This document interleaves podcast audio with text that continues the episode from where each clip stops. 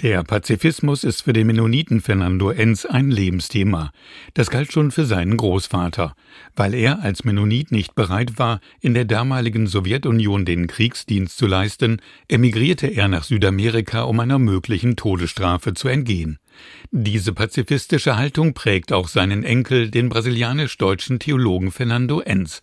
Wenige Wochen nach dem Angriff Russlands auf die Ukraine sagte er auf die Frage, ob sich denn die Ukraine hätte überrollen lassen sollen? Vielleicht. Vielleicht wäre das das Vernünftigste. Heute argumentiert er da etwas vorsichtiger, aber für ihn steht fest, es macht keinen Sinn, in einen laufenden Krieg immer noch mehr Waffen reinzupumpen, denn man weiß, dass das natürlich zu noch mehr Tötung führen wird und dass man am Ende des Tages zu einer Verhandlungslösung wird kommen müssen. Fernando Enz ist als Mennonit Mitglied einer Friedenskirche.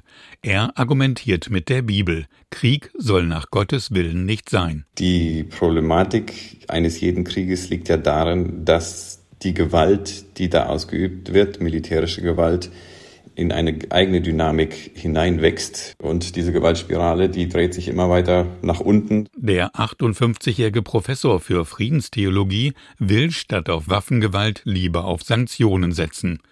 Er weiß, dass das noch viel massivere Einschränkungen und Verteuerungen auch für die deutsche Bevölkerung bedeuten würde. Also die Wahrung des eigenen Wohlstands steht an erster Stelle. Und deswegen sind die Sanktionen auch gegen die ökonomische Elite in Russland ja nur sehr halbherzig durchgeführt, gerade auch in Deutschland. Bitter enttäuscht ist Fernando Enz auch von den Kirchen. Die neue Ausrichtung nach Kriegsbeginn, wieder stärker auf militärische Mittel zu setzen, empfindet er als Wortbruch. Sein Vorwurf, solange der Konflikt weit weg war, in Afrika oder im Mittleren Osten, hat man vom gerechten Frieden gesprochen und auf zivile Friedensprojekte gesetzt.